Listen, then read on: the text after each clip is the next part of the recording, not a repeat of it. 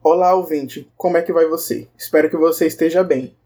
É, não sei se deu para notar no toda a minha voz, mas eu estou um pouquinho animado por duas coisas, e esses são os dois recados principais do episódio de hoje. O primeiro deles é referente ao que aconteceu ao longo dessa semana, desses últimos sétimos dias, que foi a realocação para o debate, principalmente na esfera do Twitter, da taxação de livros. Ano passado, eu e a Ana gravamos um episódio quando essa pauta começou a ser construída, lá no quando o Paulo Guedes estava falando que livro era uma coisa da elite e logo devia ser taxado pelo blá blá blá todo. Só que a gente não chegou a publicar esse episódio, muito porque perdeu o timing. Mas eu não Muito sei se a Ana lembra. isso. Exato. Não sei se a Ana lembra, mas eu tinha falado, Ana, essa pauta, como é uma pauta ideológica, sempre vai voltar. Então estamos aqui. É o episódio Celebrando o Livro. E se você está ouvindo esse, esse recado agora, o episódio já deve ter saído, porque eu quero colocar ele na quarta-feira. O outro recado que eu tenho é uma continuação desse, que é basicamente celebrar um livro mesmo. E, pra, e como obra, eu selecionei a trilogia, na verdade, então, de cinco livros, então são várias obras, o Guia do Mochileiro das Galáxias, de Douglas Adams. Então a gente vai ler é, capítulo. ler não, analisar, né? Comentar sobre capítulos a capítulos dos livros para não só criar essa inserção e deixar nivelado, digamos assim, esse debate com os livros e a sua importância, como também acho que casa muito com a, com a pauta do podcast, que é a gente falar sobre ciência e aplicar nesse contexto aqui, que tem muita ciência, o Douglas Adams era um entusiasta, então a gente pode daí para frente. Então vou apresentar os meus convidados de hoje. A, a primeira é a Ana, que ela já tá aqui há muito tempo e que já é quase figurinha carimbada, né? Vai estar sempre aqui. Ela manda no podcast junto comigo. Solta sua voz aí, É. Ana. Oi, gente. e aí? Tá, e a outra personagem, outro personagem que vai participar com a gente hoje é o Natan, um amigo meu. Pode falar aí, Natan, faz a tua apresentação. Oi, então. é, eu já li algumas vezes o livro. Eu amo, e aí a gente vai comentar vários detalhes desse livro. Que eu acho que você também conhece algum, alguns detalhes que nem eu. Que você já leu também. Exato. Para esse, pra esse, esse quadro aqui que eu estou criando, gente, tem aqui o Natan, que já leu o, o livro até o quarto livro, né, Natan? É, já li até o. Até logo e obrigado. Não. É, esse mesmo. Até mais e obrigado pelos peixes. Tem mais obrigado o pelos que eu peixes. parei. Eu parei no, no meio do segundo livro, mas eu posso afirmar, eu amo o primeiro, é assim, de paixão to- total. É o meu terceiro livro favorito, né? Então, mas é que os outros são muito bons também. E a Ana, que não, nunca leu a Nada. obra, só assistiu o filme. Isso com o- o Nardson me. Ele falando assim, não, você vai ver, o problema é seu. É, eu aceitei com a Ana num dia no canal do, do Discord com um outro amigo e falei, ah, vamos assistir esse filme aqui hoje, tá? Eu, eu propus a pauta, aceitou quem quis. nem, nem foi como se eu tivesse forçado assim, já mandado o link Não. carregado o filme, né? Nunca, jamais. Enfim, vamos começar. Apresentando a obra pra vocês, gente, que, que não conhecem a obra. O Guia do Mochileiro das Galáxias é uma obra de Douglas Adams, que é, é um dos gênios da literatura inglesa, né? Ele foi o escritor também de Monty Python, e se você assistiu Monty Python e achou engraçado, saiba que esse é o cara que participou também, que, que fez, na verdade, né? Ele é uma obra bastante cínica, bastante irônica e, e de uma escrita muito dura. Se ele disser é, uma coisa que você não gostar, você, em vez de ficar bravo com isso, você reflete, entendeu? E eu acho que eu posso falar isso com o livro, entendeu? Teve momentos que ele vai colocando a gente num, num ambiente de inferioridade, sabe? Como raça humana, que eu reflito, eu não fico bravo, eu fico, pois é, a gente é inferior mesmo. Eu Qual acho, a impressão eu que acho vocês engraçado. têm? Eu acho engraçado que do começo ao fim do livro você sente que você tá lendo uma comédia trágica, porque ao mesmo tempo que você tá rindo, você tá chocado e triste com várias, vários acontecimentos que vão acontecendo. E exatamente o que você falou da questão da de se colocar como um- uma raça, um- uma raça não, um, me ajuda, qual é a palavra? Ah, uma, Uma espécie, inferior. É, uma espécie inferior é, comparada às outras que existem nessa ficção, né? E eu acho isso muito bom. É eles mexem com, com ideias e pensamentos que a gente não costuma refletir assim todos os dias. E eu acho que quando uma ficção faz isso, ela fica muito boa. Sim, sim. E você, Ana? não, não li inteiro ainda, né? Então. Mas. É, é, a Ana o tem ponto- é, a A visão de uma primeira, a visão de uma primeira olhada no- na obra. É, quando eu comecei, ele é muito aleatório, né? Tipo, acontecem umas coisas mu- muito rápido e os, e os acontecimentos vão. Você começa com a casa dele, sei lá, é, ela indo embora, e aí do nada é a terra inteira. E, e- e você olha assim, mano, o que, que é isso? A Ana tá atropelando pauta. Pô, Nadson. Mas vamos conversar então. A gente- Eu preparei aqui, gente, como o livro ele é escrito, que nem a Ana falou, aleatoriamente, ele não tem uma história muito linearzinha. Ele, é- ele tem os capítulos muito curtos, logo não vai dar pra gente fazer capítulo a capítulo, e capítulo muito longos, que tem bastante coisa. E aí esses dá pra fazer uma coisa mais profunda, né? Vamos começar com o prólogo. É, no prólogo, quer- alguém quer falar sobre o, o prólogo, gente? Vocês têm aí? Vocês leram isso? Não tem Eu- prólogo, eu eu, acho. prólogo. Ma- Tem o Mas eu pulo o prólogo Mas o hoje. é Você diferente. lê? Você Não, lê o isso? prefácio tem também. É Na minha edição eu tenho prefácio. Aí a edição que eu mudei no PDF tem prólogo, Ana. Não, mas vo- vocês leem isso? Eu não, não leio, não. Eu pulo. Ana, o prólogo é. In... Só eu li o prólogo aqui? Não, eu li, mas eu não entendi. Tanto que eu falei. Eu tenho preguiça? O prólogo é incrível. Vamos, vamos lá então. Eu vou falar o prólogo, depois vocês falam os outros. Eu peguei parágrafo a parágrafo pra vocês terem noção, porque é muito bem construído. Ele tem um time muito certinho pra pra você entender as coisas, entendeu? Então você lê um parágrafo, logo depois vem uma informação que você já começa a refletir e é quebrada, entendeu? Vocês vão ver. Então, tipo assim, no, no primeiro, somos colocados numa espécie de mapa, sabe, ga- galáctico, onde a gente tá, a gente tá, tipo, na borda da, do- uma galáxia com um pequeno sol amarelo. E é esquecido, tá, sabe, tem esse adjetivo, pra dizer que a gente tá, tipo, lá embaixo, eh, varrendo o fundo do poço. Depois ele coloca a gente de novo, que ele fala que a gente tá a uma distância de 148 é, milhões de é, quilômetros do, dessa estrela, que é o Sol, e que a gente é pequeno e insignificante, né? Absolutamente insignificante. Depois disso, ele fala que é- ele começa a apontar problemas como a infelicidade. Ele diz que o planeta tem a maioria dos seus habitantes infelizes.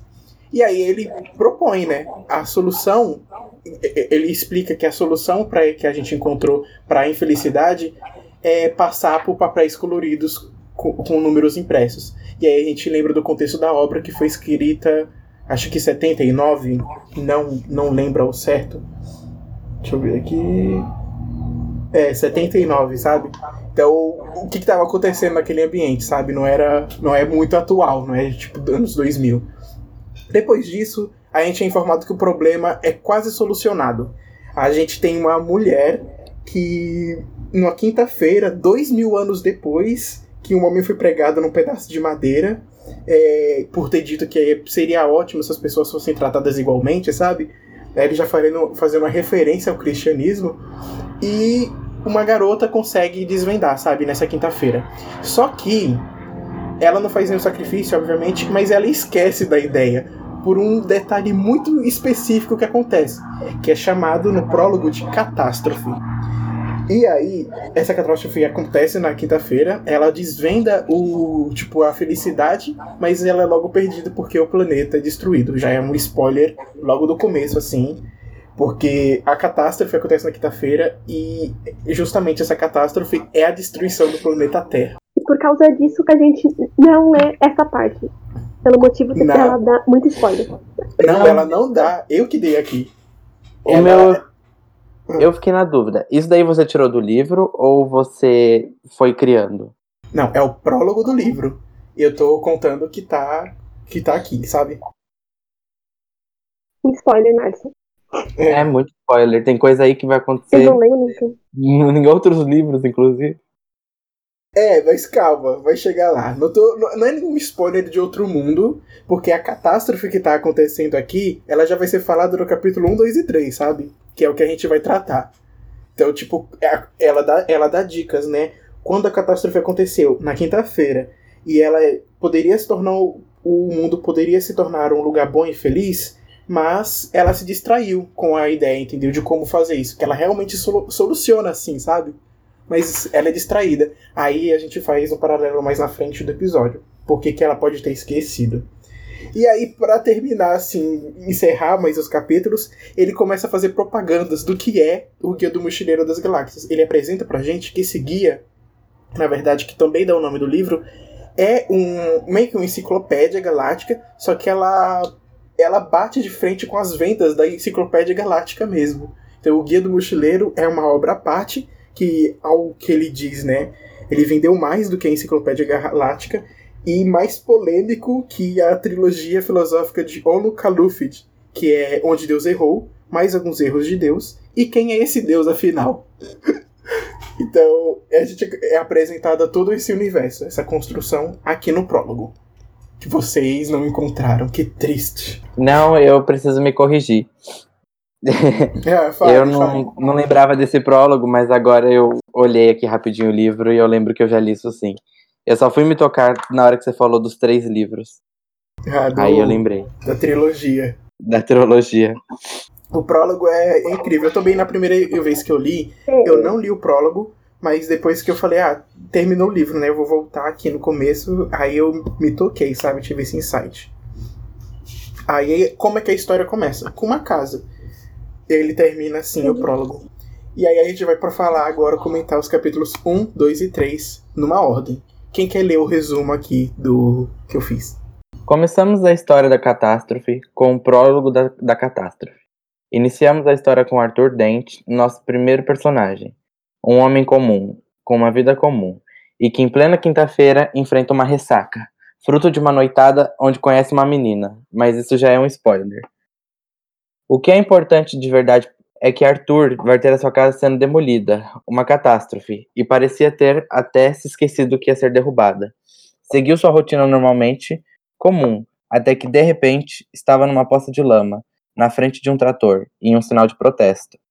Seu amigo mais próximo chega para resgatá-lo da destruição da terra, seu verdadeiro lar, mas não sem antes subverter o sentimento burocrático e fazer o supervisor da obra do desvio ficar no lugar de Arthur na lama. As naves Vogons chegam e avisam da iminente destruição da Terra, realizada para fazer um desvio do hiperespaço. Eis a grande catástrofe, que faz o jovem esquecer como ser feliz. Ao longo da história da catástrofe, é terminada e, e passa a ser contada a história posterior a isso. Além da história do próprio Guia do Mochileiro das Galáxias, que é, mais uma vez, ressaltado como um livro incrível e muito mais vendido que a Enciclopédia Galáctica. É, vou começar a falar dos pontos que eu observei no livro, mas que vocês também podem colocar. Sintam-se à vontade. Afinal, vocês gostaram desse resuminho aqui? Só, só pra falar. Não, tipo, tá bom, é um resumo bom, mas eu acho que para quem nunca leu, tem muito spoiler e fica um pouco confuso as informações. Mas é exatamente o que acontece, de fato, é, no livro. Espera-se que quem vai ouvir também não só acompanhe a gente comentando, né? Lendo, né? Mas que também leia, sabe? É uma proposta que eu tô, tô tendo aqui pro ouvinte. Então aí, ouvinte, você vai trocar a proposta? Vamos lá, hein? É, tá. O primeiro que eu queria falar é como é falado os personagens, sabe? E a ambientação também. Mas, tipo, o que, que vocês acham do Arthur aqui? Eu acho que ele é um inglês melancólico e estressadinho. E tu, Ana? Ele é completamente normal. Ele não tem nada demais. Ele é só um ser humano chato, igual, igual nós todos, sei lá. Nada de interessante nele. Nada mesmo. Eu gosto do Arthur também. Sou suspeito, mas não tanto quanto o Marvin, enfim. Mas o Arthur é tipo assim. Eu acho que ele também é melancólico, mas apesar dele ser comum, ele tem uma raiva que é, fala, que é colocada no final do, do terceiro capítulo, né? Que é ele ficando esquentadinho, sabe? Ficando putinho, quase dando um soquinho na parede, sabe? Eu acho ele muito interessante por, por esses pontos, que ele dá os picos, né? De, de adrenalina dele, aí ele fica putão.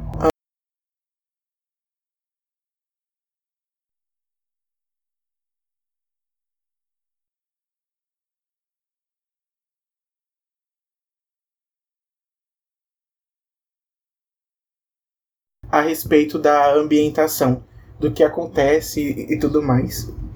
Começa com você, Ana, fala aí.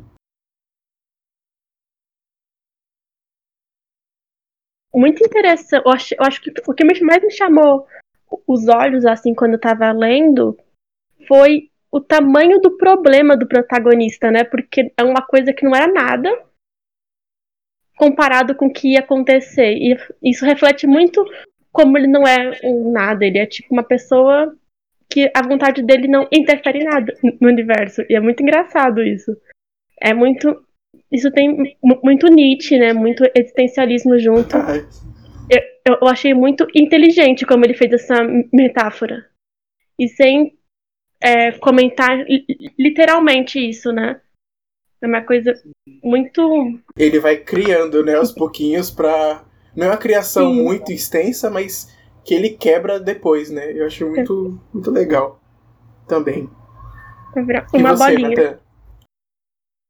Eu acho que é uma ambientação inteligente. Porque no, prim no primeiro capítulo a gente é apresentada toda a ambientação da casa do Ford sendo demolida. Do, do, do e sobre. É, é, desculpa, do Arthur sendo de demolida. E no final do capítulo 3 é a Terra sendo destruída da mesma forma que a casa dele estava sendo, sabe? Uhum. E é uma piada que é construída no primeiro capítulo e no terceiro ela quebra, sabe? E aí você entende a ironia do capítulo ela todo. Ela acontece aos poucos, né? Ela vai sendo criada e vai acontecendo aos poucos. Eu acho que é, é uma sacada muito boa do autor. Porque é irônico, né? Você começa com os tratores amarelos tentando destruir essa casa. E aí você acaba seu dia com naves amarelas destruindo a sua casa.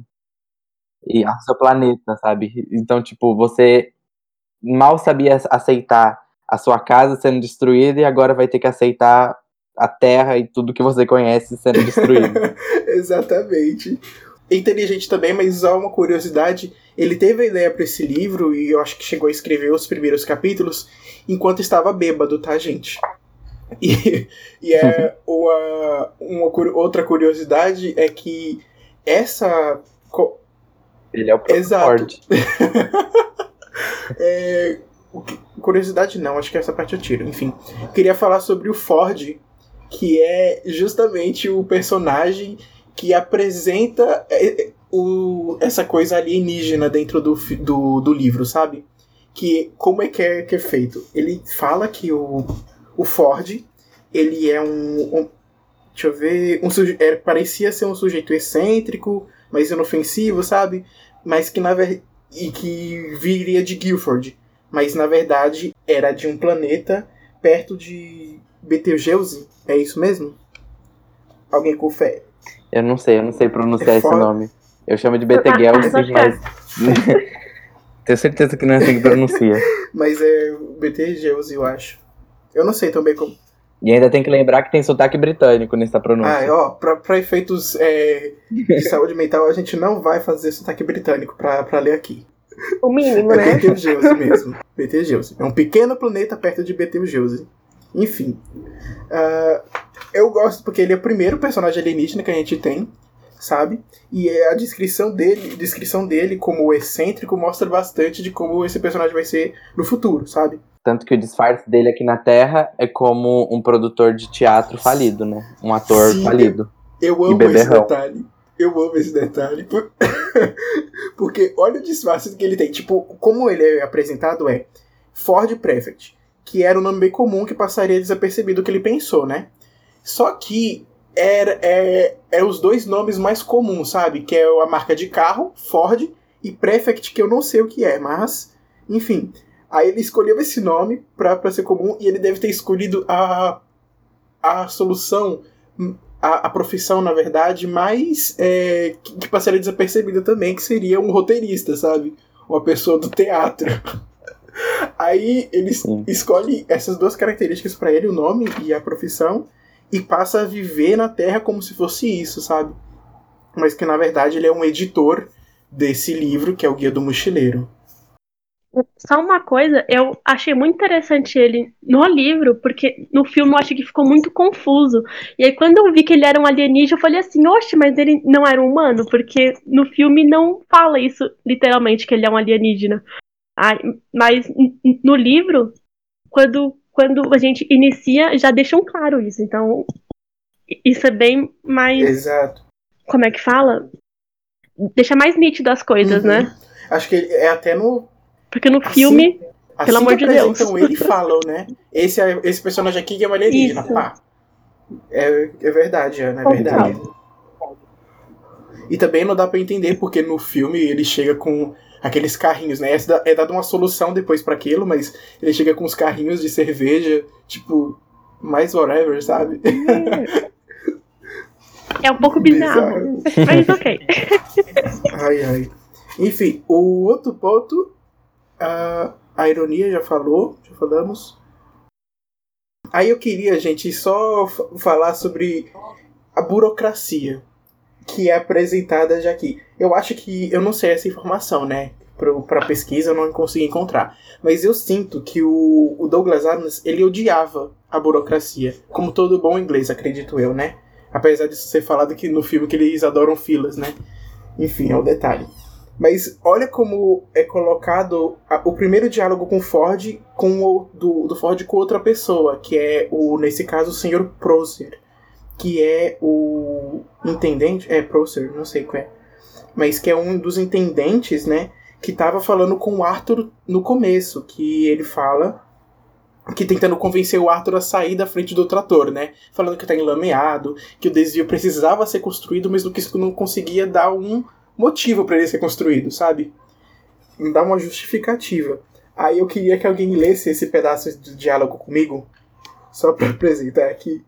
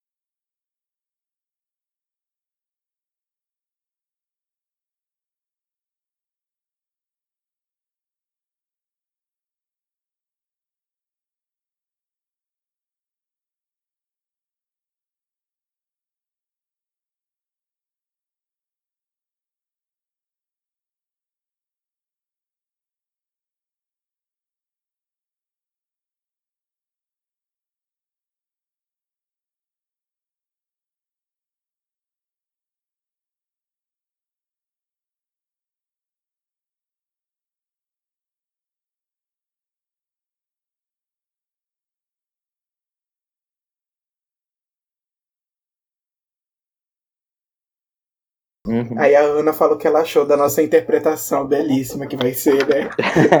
Aqui, vai. Eu sou formado na Belas Artes, me respeita. Ah, então vamos lá, vai, vai valer esse diploma, hein? Fonte Arial da minha cabeça. Fonte Arial 12. Tá.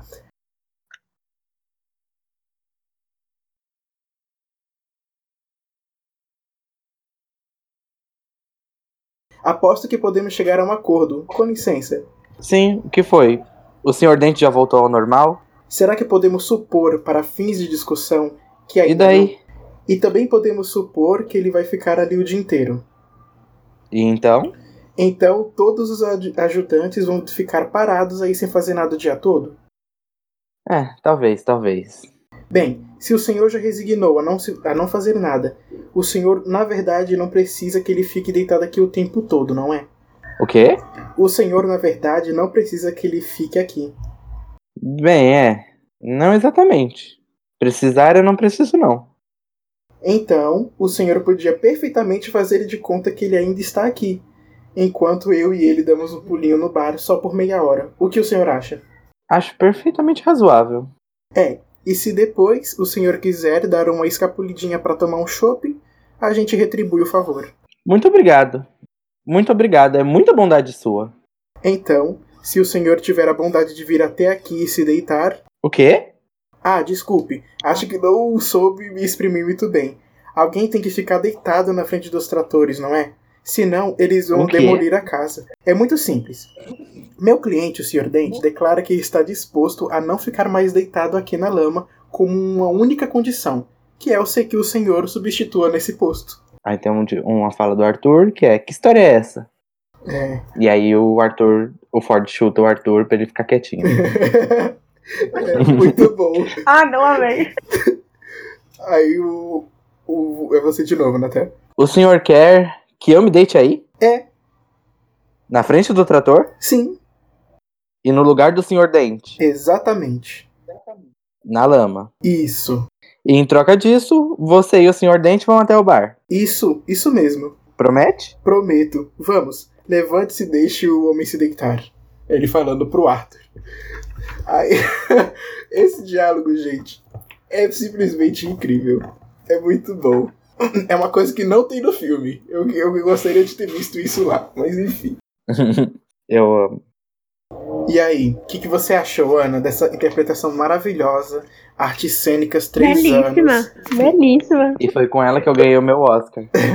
O Oscar goes to Meryl. Minha framboesa de ouro. Ai, ai. Olha como é construído esse diálogo, sabe, aos pouquinhos. Que é ele falando, é, subvertendo a ideia da burocracia, sabe? Ele precisa que alguém fique no lugar do do Arthur pra ele ir pra não ser destruída a casa, né? O que já dá pra falar que é uma ideia que não funciona. Mas.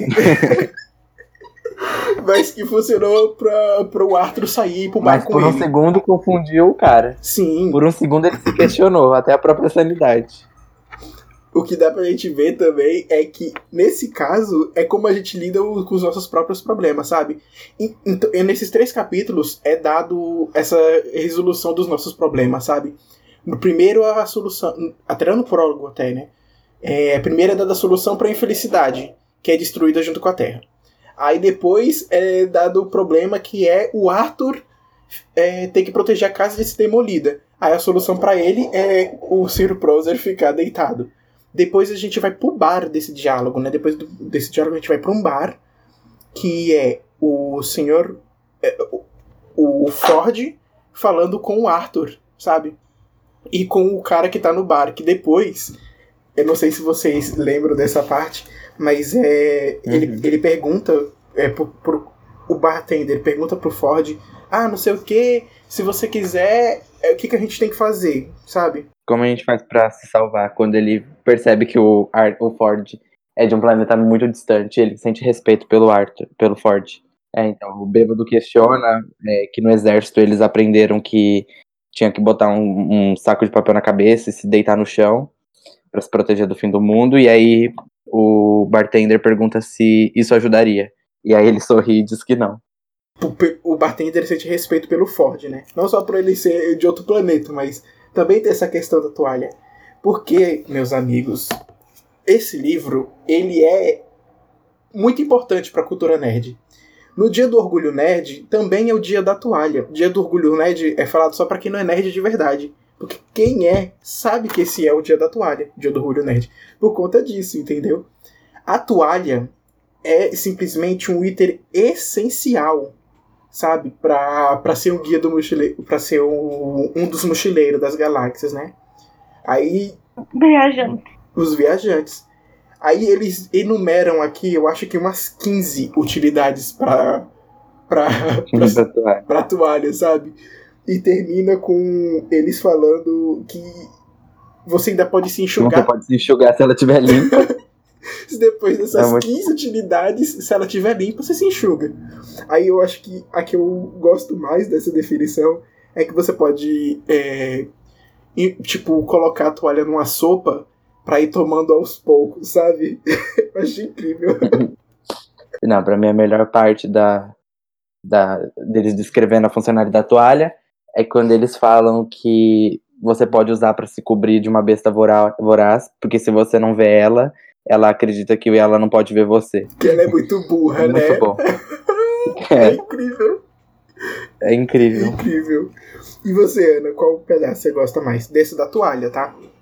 Eu acho que eu gosto dela no geral. Ela é muito aleatória, né? Quando você começa a ler, você fala, oxe, é uma toalha, meu. Ele tá fazendo tudo com a toalha. Tá matando os abacate com a, com a, com a toalha. Ai, amei. Ai, só um esclarecimento. A Ana assistiu o filme antes, né? Como eu já falei. Ela chama é. os Vogons de abacates. Então. então... parece. parece. então é isso. É, vamos, vamos falar sobre os Vogons? Poesia a poesia trágica que faz você chorar e seus ouvidos. Ah, eu acho que ainda não chegou nessa parte. Sangrar? Eu, eu, eu, acho fofo aqui. Não, não, mas calma, não chegamos nesse capítulo ainda. Mas é, é, é, muito boa a descrição, porque todo mundo odeia a poesia Vogon, mas o Arthur gosta, ironicamente. Né? Enfim. Uh, então vamos falar sobre os Vogons. Quem quer dar o disclaimer? Ouvinte, o sistema que a gente usa para fazer as gravações deu uma queda que foi percebida só depois. E, e, e várias vezes depois também aconteceu essas quedas. Então a partir de agora eu vou avisar quando tiver as quedas e vou cortar para o assunto mais próximo. Mas a Ana estava explicando sobre os Vogons e eu encontrei um vídeo que pode ajudar. Um vídeo não, né? Um áudio que pode ajudar vocês a compreenderem. Então eu tô colocando ele agora. Vogons. Os Vogons são uma das raças mais desagradáveis da galáxia. Não são maus, mas são mal-humorados, burocráticos, metidos e insensíveis. Seriam incapazes de levantar um dedo para salvar as próprias avós da terrível besta vorazitral, sem ordens através de um formulário em três vias, a enviar, devolver, questionar, perder, encontrar, abrir o um inquérito, perder de novo e finalmente deixar três meses sob um monte de turfa para depois reciclar como papel para acender fogo. Jamais, em hipótese alguma, permita que um Vogon leia poemas para você. Vamos falar sobre como eles destroem a Terra, que é muito irônico que ele é a mesma coisa, é, é um paralelo que ele faz com o Prozer, né? A mesma coisa que acontece com o Arthur e o Prozer é o que acontece com a raça humana e com os Vogons. Então vamos lá. Quem vai? Se voltar um pouquinho na história do Arthur, logo quando o Arthur reclama sobre a casa dele estar tá sendo destruída e tal, ele tem um diálogo com o Prozer que fala sobre ele não ter avisado sobre o projeto. E aí o Prozer pontua que o projeto tá sendo estava sendo feito durante todo o tempo no, na prefeitura, né? E que se ele quisesse saber do projeto era para ele ter ido para a prefeitura e revogado e reclamado sobre o projeto. E mais para frente a gente que os Vogons também esperavam que a gente soubesse do projeto e fosse na Via Intergaláctica reclamar. E a gente nem fazia questão e noção de vida fora do planeta. Ele até chega, né? Como assim vocês não tiverem, nunca estiverem em Alpha Centauro? Ora, bolas, humanidade. Fica assim? só quatro anos da, é daqui, assim? fica pertinho. Assim. ai, ai, é perfeito. É como Minha se. Aí ele ainda ressalta que a gente não se interessa pelas questões, mas a gente nem sabia que isso era uma questão, sabe, contra a humanidade. Porque não Sim. há nenhum indício que a gente sabia de alienígenas antes, sabe? Opa. Caiu de novo, ouvinte. Mil desculpas. Voltando. O, o guia acaba mais ou menos assim, né? Com a destruição da Terra, com a injustificabilidade que a raça humana tem de reclamar, porque isso já era uma coisa que já sabíamos, aparentemente, né? Devíamos saber. E assim acaba os três primeiros capítulos. Você tem mais alguma consideração a fazer? Um ponto? Eu acho. Assim, ó. Eu não li tudo, mas pelo que eu percebi, tem muito uma vibe de um pensamento um pouco linista e sabe? Tem muito essa pegada, certo? E, e considerando isso, é muito é muito original ele usar a, a fantasia para ilustrar isso, porque os livros que falam desse tema, eles geralmente contam uma vida chata e comum, e como a gente não tem importância nenhuma, e ponto final, sabe? Sei lá, o Sartre faz isso, o Muitos, muitos fazem isso, mas ele não. Ele vira e ele consegue trazer esse ponto, mas usando a fantasia. Isso é uma coisa muito interessante. Muito, é, muito bom. E você conseguiu perceber esses elementos do Sartre e do. do, é, do niilismo mesmo? E, e, do caminho? Já nesses três primeiros? Um pouco. Tipo, eu acho que o personagem. Que o. Como ele chama? O Arthur. Ele é muito isso, né? Ele é um ser humano. Nossa, então, eu acho, eu acho, eu acho que ele exatamente nisso e ele se, se preocupando com coisas que não tem importância nenhuma, sabe? Tipo, a casa dele. É uma analogia muito bem construída de como a gente mesmo lida com os problemas, sabe? Como que a gente trabalha é, essa questão toda. Porque ele tem um problema e, e ele, fala, ele nem percebe o problema maior que está prestes a acontecer, sabe? Então, tipo, para ele o problema maior dele era que a casa dele já se destruída, que era o que ele estava empenhado. E é que a gente faz até paralelo com a nossa vida, sabe? Será que o problema que a gente resolve é realmente o problema principal? Fica a dica. Ah, fica, fica aí a, o questionamento. Questionamento. Aí, Ana, eu queria saber de você, o que você mais gostou nesse, nessa, nesses três primeiros? Mas eu acho que eu acho engraçado quando eles estavam no, no bar e o Ford estava comentando que, que as pessoas, elas, elas ele deu o, o troco para elas, né? E falou assim: olha, e você gaste isso nos últimos quatro minutos, alguma coisa assim. e o caraca, meu, imagina isso, desespero.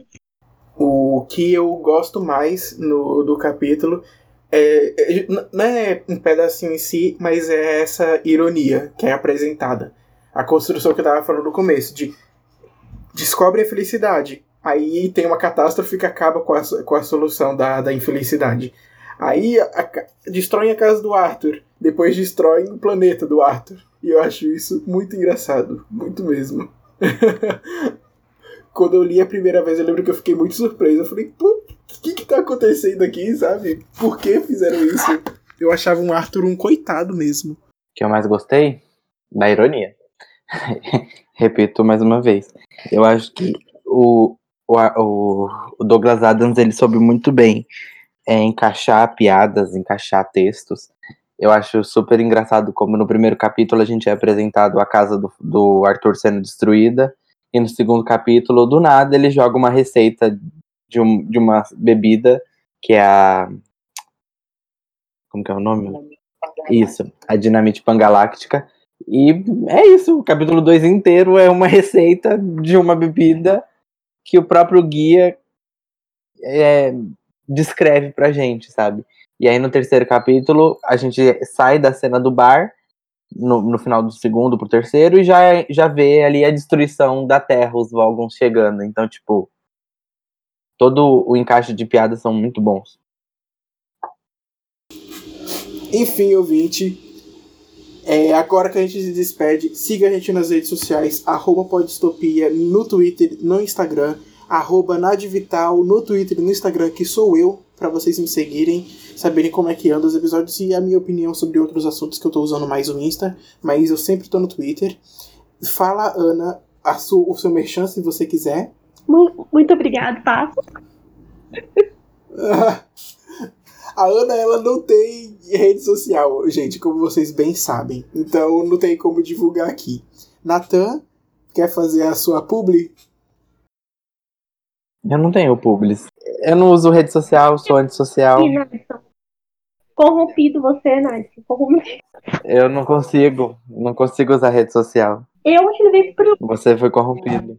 Nossa, eu, eu não sei o que, que é Facebook, tem dois, três anos que eu não entro nessa rede social. Eu não uso nem eu só uso, eu só uso Facebook para fazer login em joguinho. É só isso que eu uso Facebook.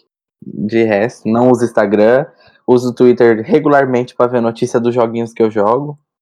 De resto. Eu só uso o Twitter para ver se vai ser coisa nova do Fortnite ou do LoL. Fim da vida. Então tá. É isso, ouvinte. Muito obrigado por ter chegado até aqui e não derrubado minha taxa de retenção.